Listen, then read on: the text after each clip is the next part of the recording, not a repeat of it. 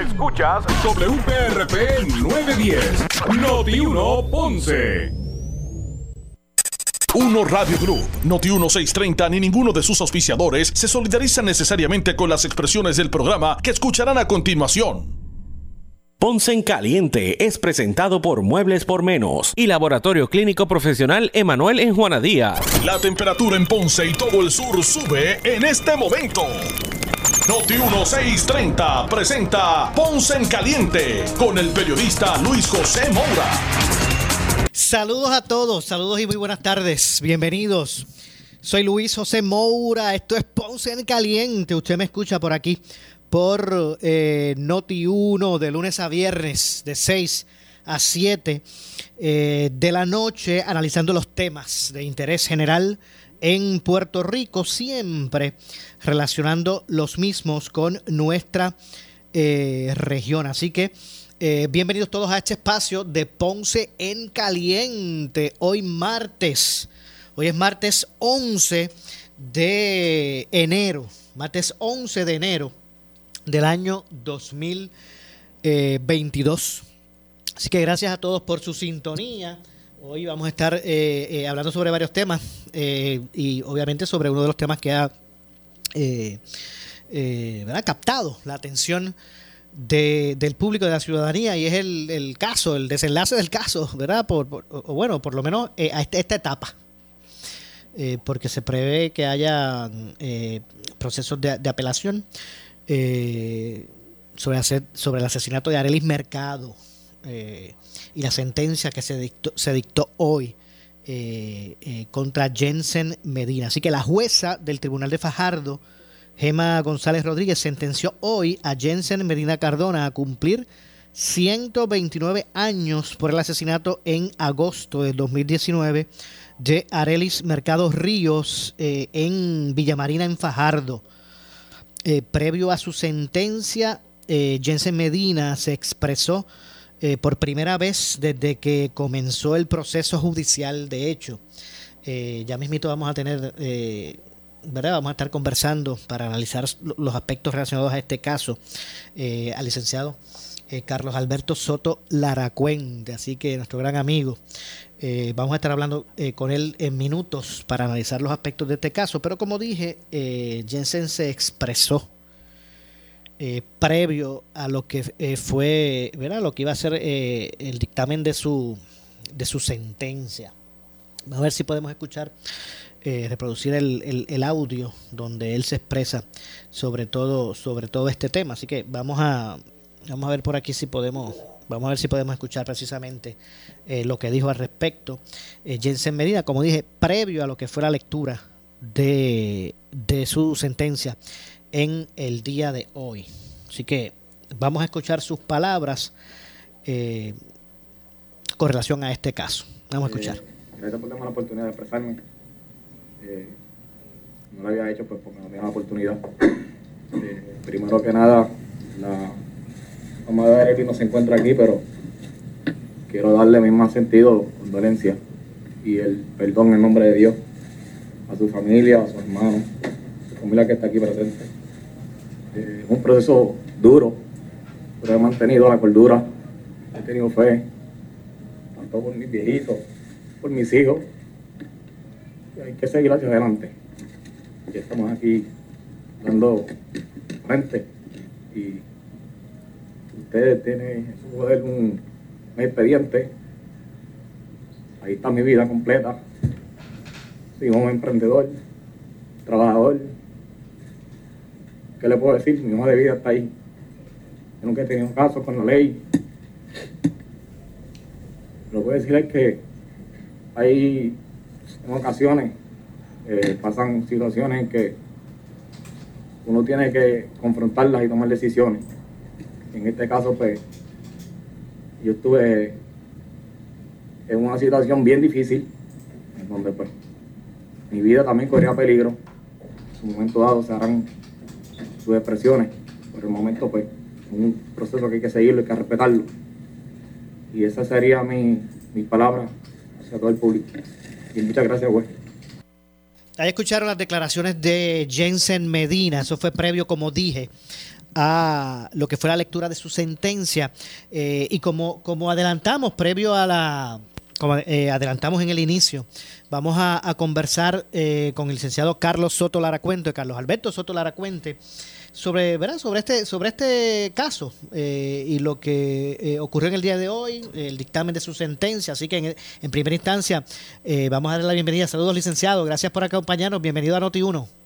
Eh, buenas tardes, Mora, a ti a tu radio escucha. Buenas tardes y gracias. Claro que sí, no, gracias, gracias a usted por, por atendernos eh, y poder pues, hablar un poquito eh, sobre lo que ha sido, yo no diría la conclusión porque va, a haber unos, una, una etapa ahora apelativa, pero su pericia, su, su experiencia, ¿qué le dicta? ¿Cómo analiza el, ¿verdad? la trayectoria que ha tenido este caso con, con lo que vimos hoy, esa, esa lectura de sentencia?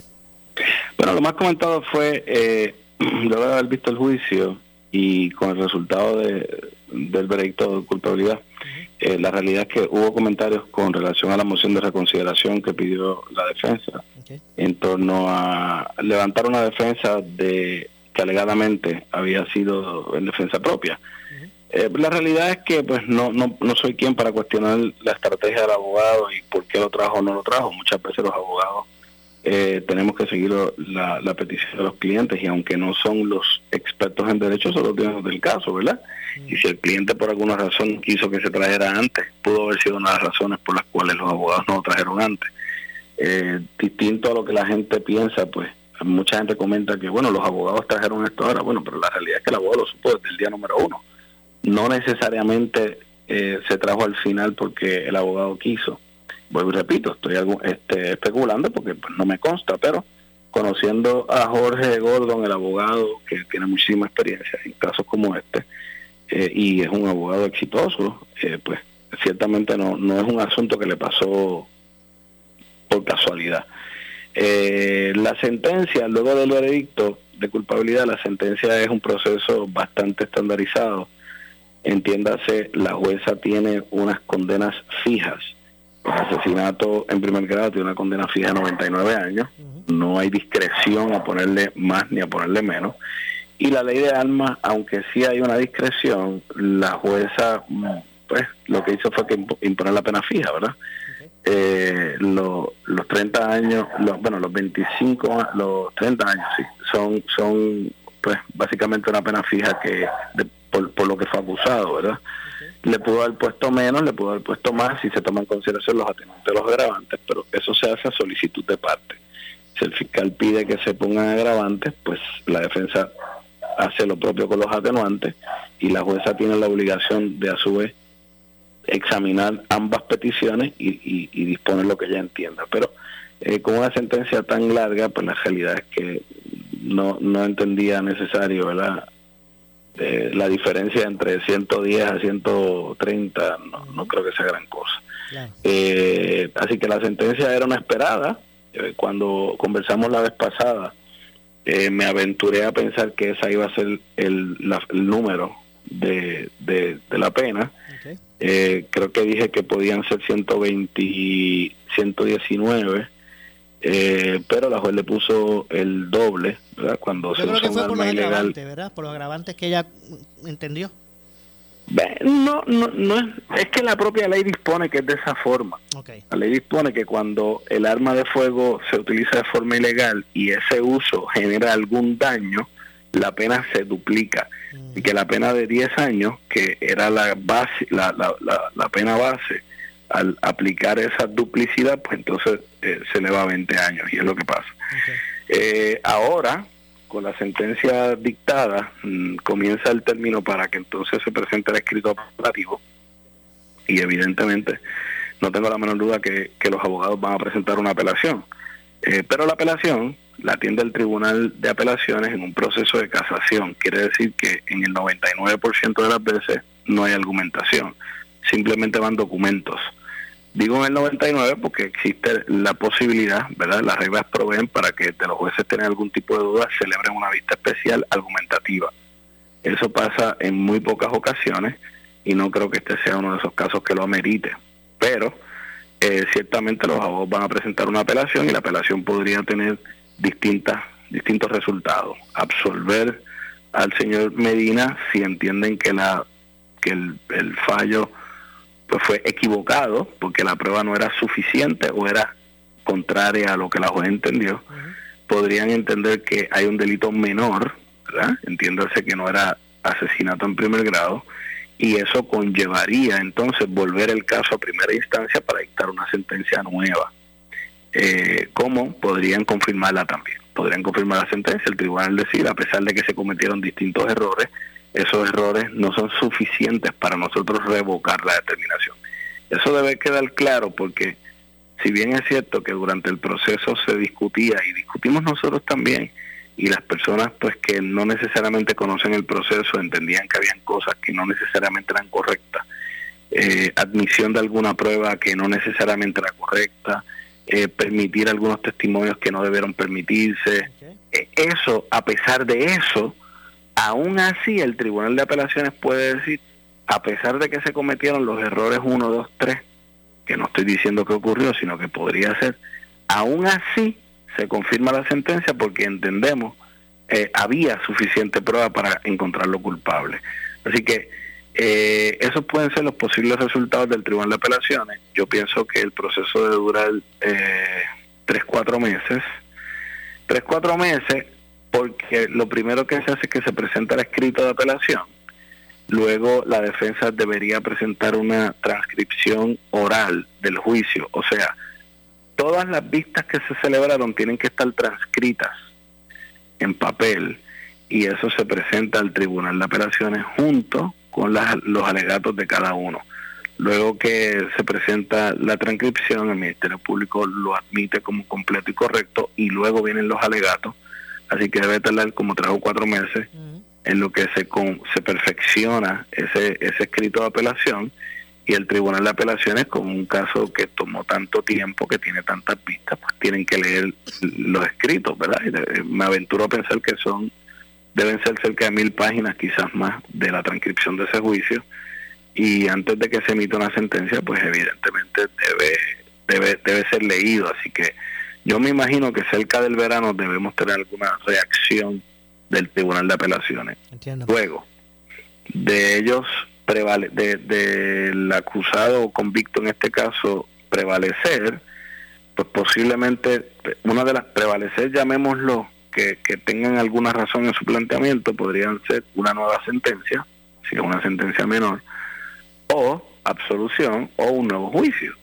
Eh, así que eso tenemos que esperar a, a, ver qué es lo que el Tribunal de Apelaciones resuelve y en ese momento entonces tendría otra otra decisión que tomar, que podría ser si la defensa no prevalece como ellos pretenden, pueden ir al Tribunal Supremo de Puerto Rico en un, en un recurso pues posiblemente de y que es discrecional. Así que tenemos que esperar a ver qué pasa con eso eh, para entonces ver cuál podría ser el próximo paso. Pero yo me imagino, a base de mi experiencia, que no debe estar antes de verano una determinación como esa. Eh, el licenciado. Eh, eh, antes que eso, también puede la defensa, te adelanto que es algo que puede ocurrir, pedir una fianza en apelación. La defensa muy probablemente pide una fianza en apelación. eso es algo que ocurre eh, completamente normal, eh, típico, parte del proceso y las reglas proveen. Así que. Exacto. Por ejemplo, los eh, detalles del caso de Jensen. Pues pueden traer consigo esa posibilidad de una de una por supuesto, porque es que le cobija a toda persona. A toda persona que el, hecho de que sea un caso simpático antipático que tenga un gran impacto en la comunidad no no, no lo excluye de los derechos que tiene todo el mundo. Entonces parte de esos derechos que podría tener, o no derechos, sino alternativas para reclamar, es que se le dé una fianza en lo que se atiende la apelación. Yo me imagino que los abogados también van a presentarla y el Tribunal de Apelaciones podría considerar, ya esta vez el Tribunal de Apelaciones podría considerar una fianza en apelación. Eh, eso, pues, está por verse también, ¿verdad?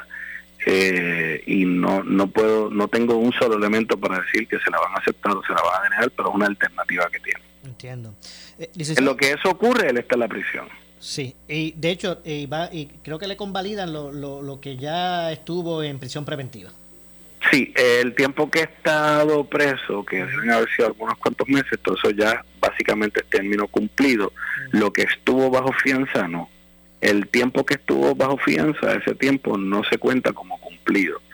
Hay, hay un asunto importante y es que estaban hablando de el nuevo caso, vi el fiscal hablando del nuevo caso que tiene de la, de la falsificación de licencia. Algo interesante es que el fiscal estaba diciendo que están en eh, comentó comentó que había que eh, había una posibilidad de que ellos le ofrecieran una pena de cárcel concurrente con este caso. Mm. Eso quiere decir que que lo cumpla al mismo tiempo. Que cumple el mismo tiempo ambas sentencias, pero teniendo pendiente una apelación donde él entiende que puede salir absuelto, evidentemente eh, no creo que eso ocurra, porque fíjate que si él se declara culpable o en el caso de la licencia le dan pena de cárcel concurrente y luego sale absuelto de este caso, tendría que quedarse preso por la licencia. Exacto.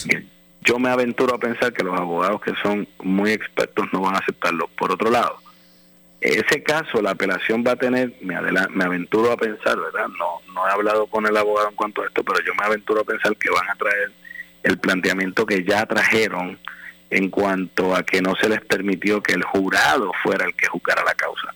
Yo no sé si te acuerdas, Moura, que cuando el caso iba a comenzar, incluso después que se renunció al jurado, eh, vino la determinación del Tribunal Supremo en cuanto a la posibilidad de que, en cuanto a la obligatoriedad de que los veredictos fueran 12 a 0.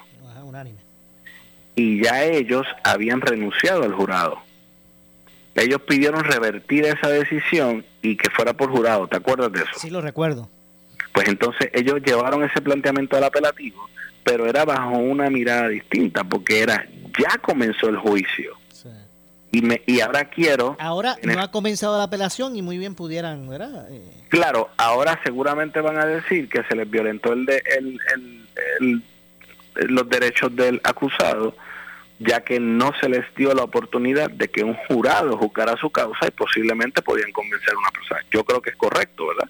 Creo que sí era más fácil convencer a una persona del jurado que a la jueza, eh, aunque conozco a la jueza, que es una juez muy competente, pero eh, evidentemente al ser un jurado no es un experto en derecho y, por la razón que sea dice absuelto, absuelto y bueno, eh, eso, eso es un error que yo creo que va a ser el caballo de pelea más importante que ellos tienen en esta apelación. Entiendo.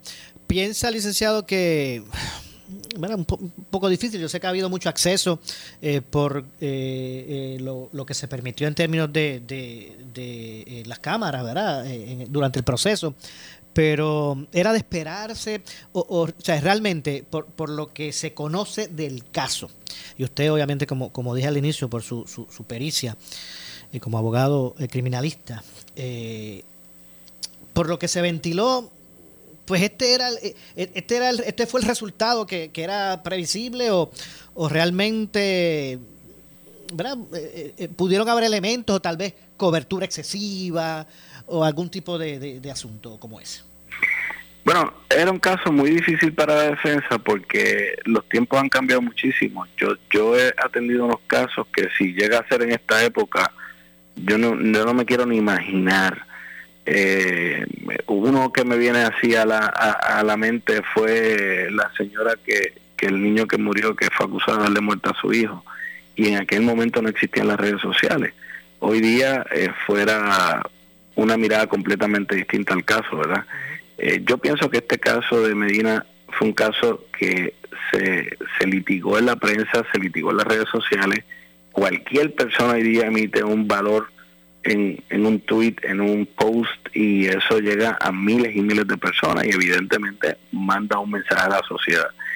Eh, el planteamiento de si hubo eh, exceso de prensa o de exposición, ya eso fue atendido por el Tribunal Supremo, incluso en otros casos previos a este, donde realmente había más exposición, uno de ellos el de Pablo Casella, este y el tribunal lo resolvió y, y pues por las virtudes o defectos de vivir en una isla tan pequeña, eso es parte de las cosas que nos, que nos, que nos trae, ¿verdad? Recientemente vimos el caso de Rafi Pina, es una persona evidentemente más notoria que Jensen Medina y el caso se litigó en la prensa por todo el mundo, era la Corte Federal que es más hermética, por llamarlo de alguna forma, y, y ese planteamiento ni siquiera lo consideraron porque eh, los abogados que son expertos saben que era un planteamiento que no iba a tener ningún tipo de, posibilidad de prevalecer. Yo creo que es la nueva realidad la que vivimos. Tú y yo somos de otra época y cuando comenzamos en esto no era tan público todo, pero nos hemos tenido que adaptar, ¿verdad? Y tenemos que reconocer como una realidad este nuevo mundo donde cualquier cosa que se haga, una persona puede tomar un video, subirlo a unas redes sociales y se entera todo Puerto Rico en 10 minutos. Así que ese, ese planteamiento de la, de la prensa excesiva, yo creo que hubiese sido, hubiese tenido algún tipo de éxito si hubiera sido por jurado. Pero haber sido por tribunal de derecho, el juez tiene la capacidad eh, para manejar ese tipo de asuntos. Así que en cuanto a este caso particular, eh, yo creo que no tiene gran éxito porque número uno fue por tribunal de derecho y número dos, la prensa estuvo en el juicio con autorización del Tribunal Supremo. En adición a eso, no puedes perder de perspectiva que los testigos no eran eh, grabados o no se vean las imágenes de ellos, se escuchaba el audio y los abogados y fiscales. que, eh, esa defensa o ese posible error que se levante, que también me imagino que lo van a traer, ¿verdad? Pero no, ese no debe tener gran resultado a favor de la defensa, aunque el otro, yo creo que es más fuerte el del, el del juicio por jurado que, que ese, aunque te adelanto van a traerlo y me imagino que es un asunto que tienen que traer. Pero yo creo que, es una realidad donde todos estamos ahora mismo viviendo y tenemos que adaptarnos a esa nueva realidad y saber y reconocer que cualquier caso que se lleve y salga en la prensa va a tener la consecuencia de que va a tener trascendencia en toda la isla y posiblemente algún jurado se pueda contaminar, pero en este caso fue por el Tribunal de Derecho, ¿verdad? Y otra cosa, eh, en, en, el tribunal en que se ventiló, que fue Fajardo, no es tan notorio como San Juan. Fíjate que el de Pablo Casellas todavía tenía aún más exposición por ser en San Juan, en Bayamón. Pero el otro fue el de Héctor O'Neill. El caso de Héctor O'Neill fue un, caso que se ventiló en todos los lugares. Finalmente hizo alguna alegación de culpabilidad, pero eh, la defensa recuerda que también hizo el mismo planteamiento y no prevaleció. Entiendo. El licenciado, se, me estaba acabando el tiempo en, el segmento, pero quería preguntarle un asunto adicional porque lo he leído mucho, lo he visto en las redes, la gente está comentando eh, sobre la sentencia, los 129 años y, y tiene oportunidades de eh, reducción de sentencia por concepto de, de, algún de alguna buena conducta o está evocado que ahí hay unos artículos como los de armas que ahí no hay, ahí no hay break bueno, eh, a la vez, en el momento en que la juez dicta la sentencia, que fue hoy, ya el tribunal pierde jurisdicción. Eso lo que quiere decir es que ya la jueza no tiene nada que hacer con el caso, a menos que reciba una orden del tribunal de apelaciones. Ahora le toca al Departamento de Corrección quien se hace cargo de cumplir la sentencia. El Departamento de Corrección tiene unos reglamentos donde los confinados eh, podrían eh, bonificar a cierta, tienen ciertos beneficios o bonificaciones que reducen su sentencia. En el caso que tenemos, que es el de Medina, eh, y por disposición de ley y los propios reglamentos, tiene que cumplir primero la ley de armas. La ley de armas eh, eh, es una ficción jurídica, ¿verdad? Es algo que no es tan fácil de ver físicamente porque tienes un papel que dice cumple tantos años, de los cuales 99 son por la muerte y 30 por las armas.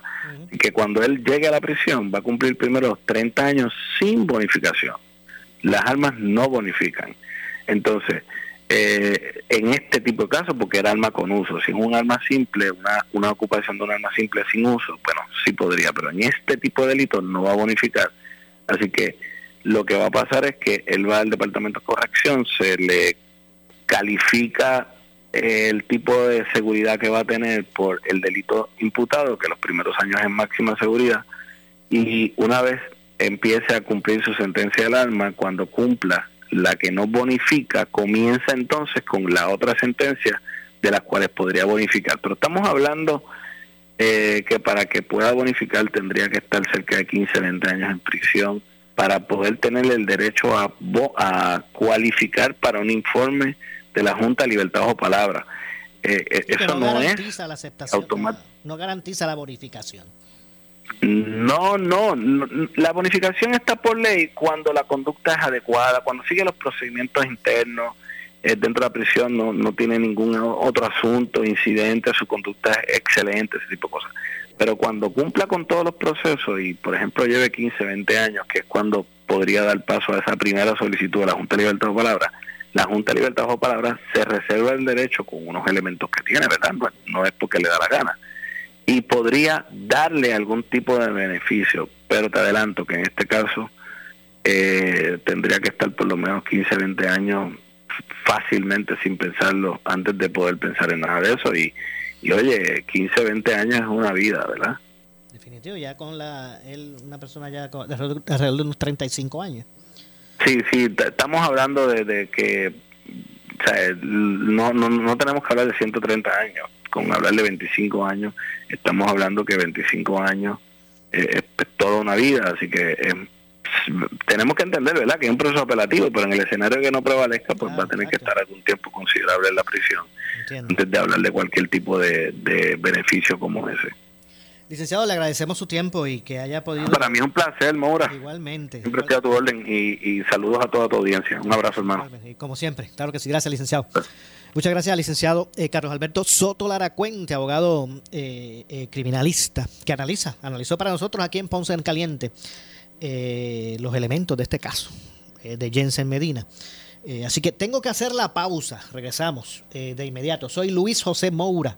Esto es Ponce en Caliente. Pausamos y regresamos.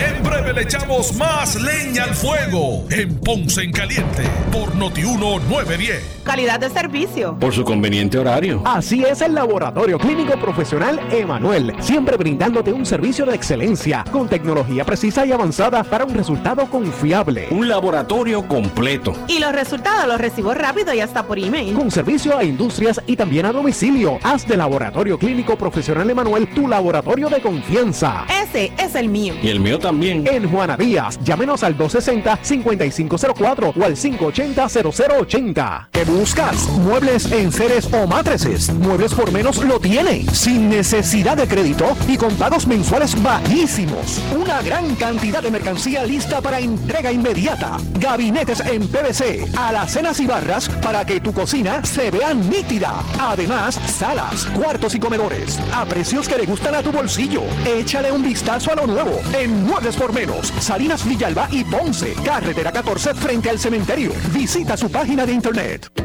Esto sí es real porque los médicos de Ponce Advanced Medical Group atienden en sus propias oficinas. También ofrecen servicios de pediatría, trabajador social, psicólogo, vacunación, curación de úlceras en el hogar y horario extendido en Santa María Shopping Center en Ponce. Ponce Advanced Medical Group. PAM, la IPA número 405. Más información llamando al 787-813-2326 o en Facebook. Somos tu mejor vecino. Atención empresario, te invitamos a ser parte de la Cámara de Comercio del Sur y goza de los beneficios. Plan médico grupal diseñado para pymes, con cuatro opciones de cubiertas y costo de primas más bajos. Envío de promoción a sobre 500 contactos y desarrollo de relaciones de negocio, entre otros. Llama al 844-4400 y forma parte de la Cámara de Comercio del Sur desde el 1885, brindando servicios a la comunidad empresarial del sur de Puerto Rico. Únete hoy. Año nuevo, carro nuevo para ti. Henry Motors, el rey de los usados, te monta en el vehículo de tus sueños. Compactos, guaguas utilitarias americanos y japoneses, coreanos y europeos que huelen a nuevo. Con garantía de fábrica adicional a la Henry Garantía. Somos expertos en conseguir aprobaciones. El mayor inventario de usados en todo Puerto Rico. También los tenemos nuevos 2021 en la comodidad de la Avenida Las Américas de Ponce y en la marginal del Ponce Bypass. ¡Feliz Año Nuevo! Somos Noti 1630. Noti 1630. Primera fiscalizando. En breve le echamos más leña al fuego en Ponce en Caliente por Noti 1910. Oscar Crespo y Asociados somos orientadores de casos de seguro social por más de 30 años, con el conocimiento y la experiencia que necesitas al momento de someter tu reclamación. Para orientación, consulte con el licenciado Oscar Crespo, exdirector del Seguro Social Federal. No te confundas y no te dejes engañar. Seguimos ubicados donde siempre, esquina edificio de dos plantas frente al semáforo, en Avenida Fagot Santa Clara, número 3042 Ponce, 787-642-2452. ¿Qué buscas? Muebles en seres o matrices. Muebles por menos lo tiene. Sin necesidad de crédito y con pagos mensuales bajísimos. Una gran cantidad de mercancía lista para entrega inmediata. Gabinetes en PVC, alacenas y barras para que tu cocina se vea nítida. Además, salas, cuartos y comedores a precios que le gustan a tu bolsillo. Échale un vistazo a lo nuevo en Muebles por Menos, Salinas Villalba y Ponce, carretera 14 frente al cementerio. Visita su página de internet. Por su calidad de servicio. Por su conveniente horario. Así es el Laboratorio Clínico Profesional Emanuel, siempre brindándote un servicio de excelencia con tecnología precisa y avanzada para un resultado confiable. Un laboratorio completo. Y los resultados los recibo rápido y hasta por email. Con servicio a industrias y también a domicilio. Haz de Laboratorio Clínico Profesional Emanuel tu laboratorio de confianza. Ese es el mío. Y el mío también. En Juana Díaz, llámenos al 260-5504 o al 580-0080. El área sur está que quema. Continuamos con Luis José Moura y Ponce en Caliente por el 910 de tu radio. Bueno, estamos de regreso. Soy Luis José Moura. Son las 6 con 33 de la tarde. Eh, estamos de regreso aquí en Ponce en Caliente a través de Noti1, el 910 de Noti1. Recuerde que también usted puede escucharnos eh, por la banda FM con toda la fidelidad que representa la banda FM a través del 95.5 en la banda FM. Así que eh, gracias a todos por estar en sintonía. Esto es Ponce en Caliente de lunes a viernes de 6 a 7 por aquí por, por Noti1. Bueno, y vamos a conversar unos minutos. Tengo tengo en línea telefónica al presidente de la organización eh, magisterial EPA, Educadores Puertorriqueños en Acción. Me refiero al profesor Domingo Madera, a quien de inmediato le damos la bienvenida. Saludos, profesor. Gracias por acompañarnos. Saludos, Maura. Es un gran placer estar contigo en la noche de hoy y desearte un próspero año. Eh, mucha salud y mucha prosperidad, igual para toda tu familia y para todos los que escuchas. Seguro que sí. Muchas gracias, eh, profesor, al igual que, que eh, mis mejores deseos para usted eh, y bendiciones para usted y su familia, claro que sí. Eh, así que muchas gracias siempre, ¿verdad?, por estar disponible cuando hay que atender asuntos relacionados con la educación. Eh, antes de, entrar eh, eh, directamente a lo que es, lo que sería el aspecto de, curricular, el aspecto de, de- el ofrecimiento del departamento educativo a los estudiantes. Sé que hay eh, grupos y, organi- y organi- y organismos magisteriales que se han estado uniendo en busca de exigir eh, a la legislatura que encamine los proyectos que, iban dirigidos a, a, aumentar la base salarial eh, de los maestros. Eso como que se ha quedado eh, sin atender. Eh, ¿Qué usted me puede decir sobre eso? Eh, es correcto. Eh, hemos estado eh, cabildeando la legislatura de Puerto Rico para ver si este proyecto se aprueba. Ya fue aprobado en, en la Cámara de Representantes. Falta que el Senado le dé paso, pero esa guerra interna, podríamos decir que hay entre Cámara y Senado, como que muchas veces afecta estos procesos. Yo yo diría que eh, si no se atiende si no se atiende eh, la situación del, del salario de los maestros de Puerto Rico va a llegar un momento en que en Puerto Rico prácticamente no vamos a tener maestros. ¿Quién va a ir a una universidad a estudiar pedagogía si con si lo que va a es un salario mínimo de 1.700 dólares? Si eso no se atiende, no hay un incentivo para que las personas que estudian pedagogía puedan decir, pues mira, voy a tener un salario un poquito más justo, pues yo creo que vamos a tener una gran sequía de maestros en Puerto Rico. Todos los años se están retirando alrededor de de mil maestros, eh, la situación del sistema de retiro también que tiene a los maestros en, en, una incertidumbre total. El maestro llega a los 30 años y, y, muchas veces antes de llegar a los 30 años, como ahora se pueden comprar los días que tiene acumulados por vacaciones, lo están haciendo, que, que prácticamente compran dos años para retiro.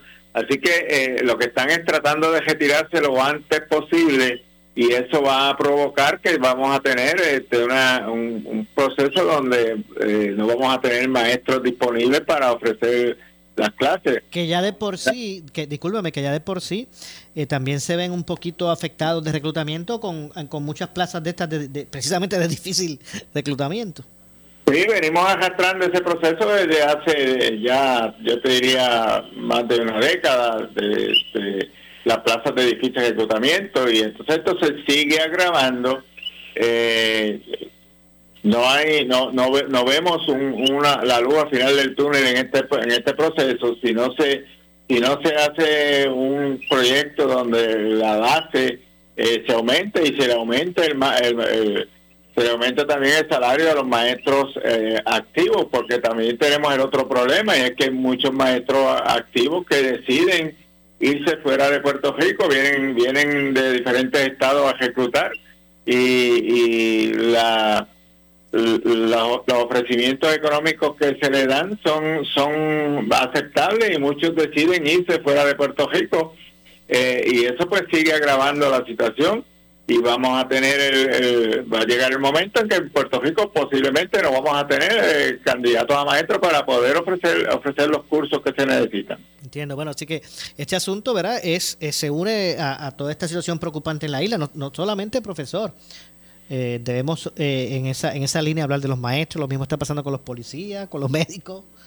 está pasando en prácticamente todo, todas las... con las enfermeras eh, pero, eh, por ejemplo, ahora mismo un policía eh, entrando gana más que un maestro. los médicos, aunque su sueldo también es, bajito, pero pero un, sueldo un poquito más aceptable, ¿verdad? los bomberos, pues no sé exactamente cuánto, cuál es la base del bombero, pero la gran mayoría de los de, de, los, de las posiciones en el, en el departamento de educación son son sueldos pues, de hambre. Se, se nombraron eh, prácticamente eh, 800 eh, auxiliares administrativos uno por cada escuela y muchos de ellos ya están eh, más o menos pensando renunciar a la plaza porque sus, lo que tienen un sueldo de de alrededor de 1.300 dólares, que, prácticamente en Puerto Rico ya un sueldo de 1.300 dólares no da para nada. Así que algunos de ellos con maestría y con grado eh, eh, hacia el doctorado, con un sueldo de alrededor de 1.300 dólares, lo, cierto es que un sueldo de, pobreza y, eso pues no ayuda a que el Departamento de Educación se pueda encaminar a un proceso de llevar a cabo eh, una educación de excelencia. Eh, todavía la realidad, ¿verdad? para abonar a lo que usted está diciendo, todavía la realidad del maestro es eh, que, previo al inicio de, los cursos escolares comprar ellos mismos los, los materiales, ¿verdad? Estos básicos para motivar a estudiantes y tú ves que el propio maestro compra eh, las cosas para, para tener material en el salón, arreglarlo. Eso todavía es, así es que todavía se trabaja. Todavía eh, ha mejorado un poquito en cuanto a los materiales que, están llegando a la escuela, eso ha mejorado un poco, pero siempre el, maestro tiene que, sacar de su bolsillo eh, dinero para poder comprar materiales, poder comprar eh, materiales visuales para los estudiantes. Claro, este año pues eso como que no se ha visto mucho por la situación en que hemos estado, que el primer semestre eh, no fue un semestre presencial total, ¿verdad? Fue, fue cierto modo, eh, eh, híbrido, ¿verdad? En parte algunas veces virtuales, otras veces presenciales. Este segundo semestre, pues todavía no ha, comenzado el, curso. Pues eso ha minimizado un poco esa situación de que los maestros tengan que estar invirtiendo dinero de su bolsillo para, para las clases, pero como te digo, eso no ha mejorado gran cosa. Sí te, tengo que decir por otro lado que en las escuelas pues eh, el departamento ha hecho el esfuerzo y ha provisto a las escuelas para, para tener eh, eh, los materiales eh, relacionados con, con la, la, situación de la pandemia. Hay mascarillas, hay agua, hay este eh, desinfectantes. Eso sí, el departamento lo ha suplido en la, gran mayoría de las escuelas y, y por lo menos la, las conversaciones que yo he tenido con los directores, pues me dicen que sí, que ellos eh, tienen ese, ese tipo de material que se han enfocado más en, la prevención del COVID, que no está mal, ¿verdad? Eso, eso, es bueno que así ocurra, pero este eh, eh, no tenemos una... No, no tenemos todos los materiales que se supone que se tengan en, los, planteles escolares. El eh, profesor, ¿cuándo es que comienza el, el curso ahora, ahora en, pues el curso se suponía que comenzara ahora el día 11 de, enero. Eh, por la situación de la pandemia se ha atrasado para comenzar presencialmente los estudiantes el 24, los maestros comienzan el 18. Eh, así que eh, ese tiempito adicional que, que ha tenido el Departamento de Educación, yo creo que se debe de aprovechar eh, y creo que el departamento así lo está haciendo de, las plazas que están vacantes por aquellos que se retiraron en el mes de diciembre, tratar de cubrirlas ahora en estas dos semanas para que cuando, si es que hay que comenzar el día 24, dependiendo de cómo esté la positividad eh, para el día 24, eh, que todas esas plazas estén cubiertas y que no perdamos el tiempo, ¿verdad? que el niño llegue a o el estudiante llegue a la sala de clase y no tenga el profesor que necesita para poder llevar a cabo el plan de la enseñanza. ¿Y, está listo el departamento para, para eh, un inicio de un semestre escolar eh, usual de, de, en su totalidad presencial? ¿Está listo para eso? Yo te diría que algunas escuelas podrían estar listas, pero no creo que todas las escuelas están están listas. Hay grupos que están sobrecargados y, con esta situación eh, lo ideal sería que los grupos no pasaran de, de 12 estudiantes. Eh, y, pero sabemos que hay lugares donde los grupos están sobre 20 estudiantes y eso no no ayuda mucho. Yo tengo mi, eh, mis preocupaciones sobre eso, que puede ser que al abrir ahora el próximo semestre, en vez de reducir eh, la situación de positividad, lo que puede hacer es que se aumente esa, esa, esa situación, porque los estudiantes, por más que sea, los estudiantes eh, convergen unos con otros, eh, se pegan, este, no llevan a cabo mucho el distanciamiento que se debe de tener. Y si están dentro de la sala de clase, que en un salón de clase, con un salón cerrado y hay 25 estudiantes, no hay forma de separar a esos estudiantes eh, por lo menos 3, 4 o 5 pies, porque los salones en Puerto Rico no son salones grandes. Así que, como quiera, yo creo que eh, hay muchas escuelas que no están eh, preparadas para enfrentar esta situación que estamos teniendo el día de hoy. Okay.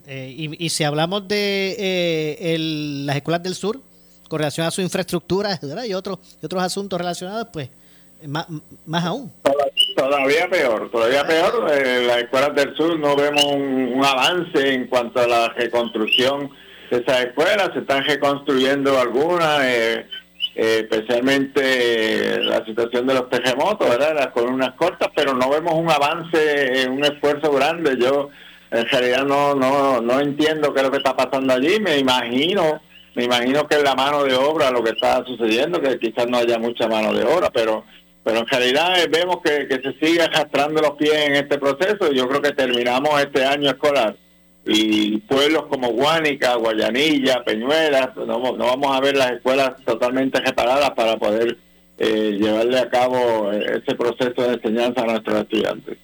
Ok, bueno. Así que, como dijo, se suponía que comenzaran hoy, que es 11 de enero.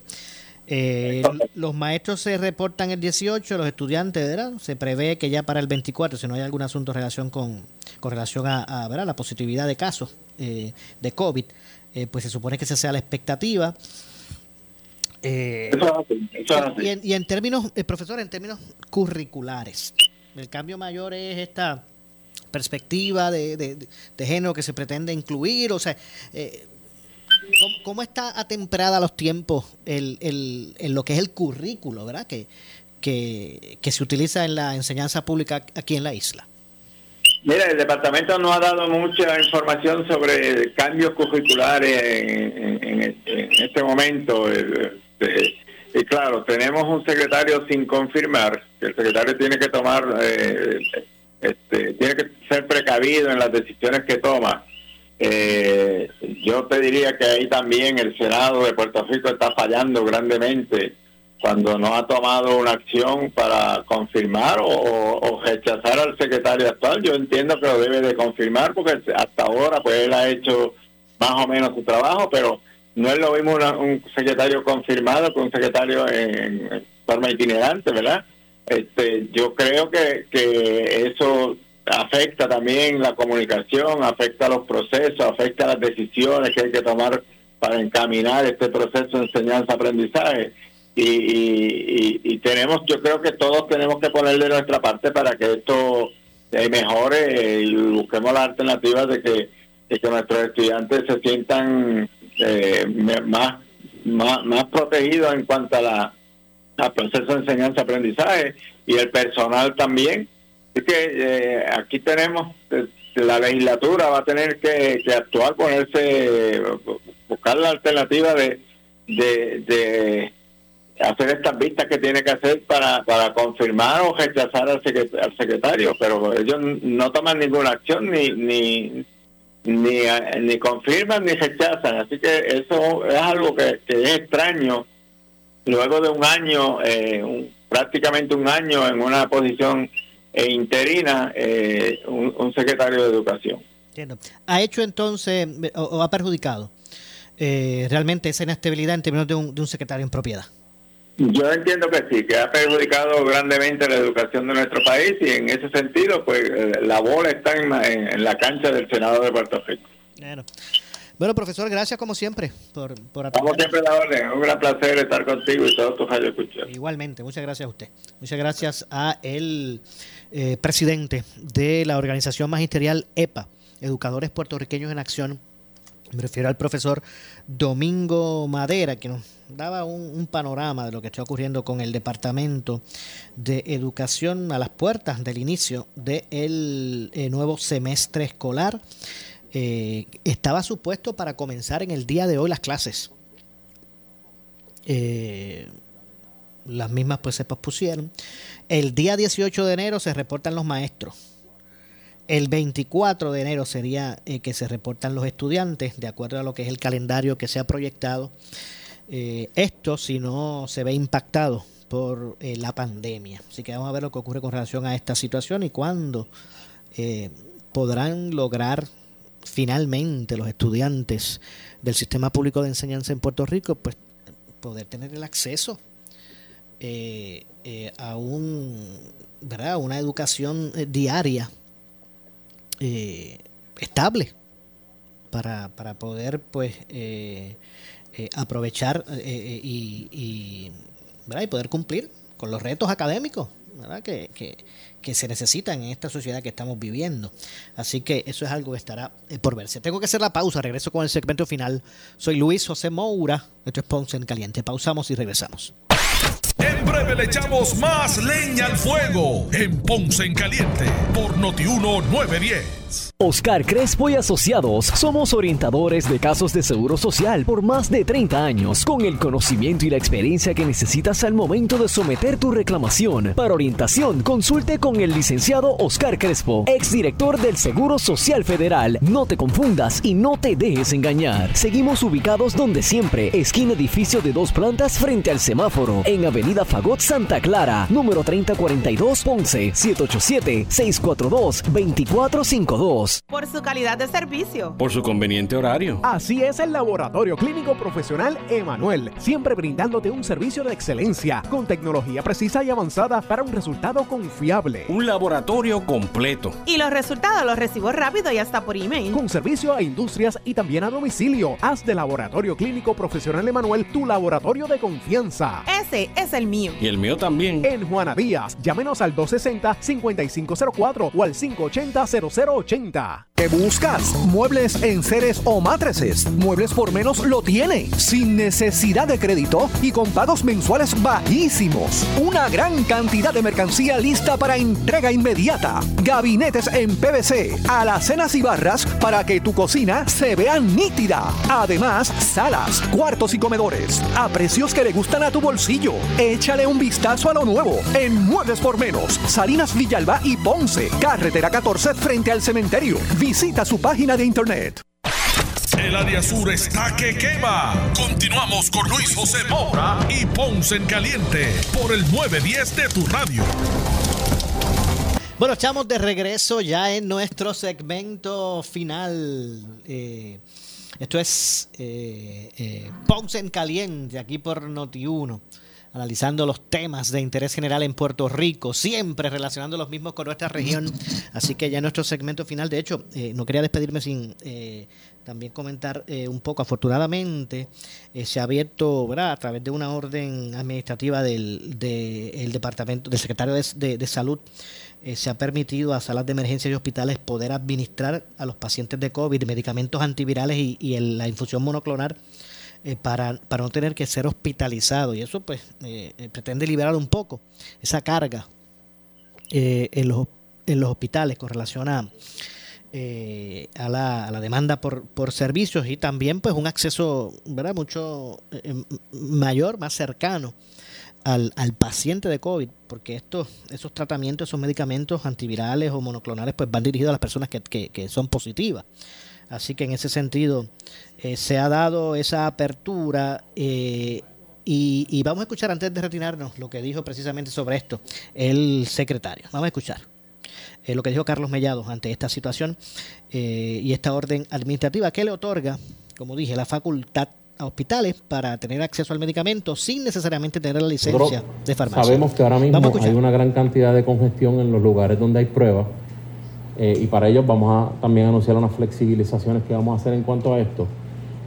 Pero es importante que si este paciente que está acudiendo a la sala de emergencia, que sí es donde los hospitales nos han levantado la bandera de que hay un gran aumento de pacientes visitando la sala de emergencia, ya sea con sintomatología o ya sea porque tuvieron algún tipo de contacto y quieren realizarse la prueba, pues ciertamente la sala de emergencia es para pacientes que tengan sintomatología, ¿verdad?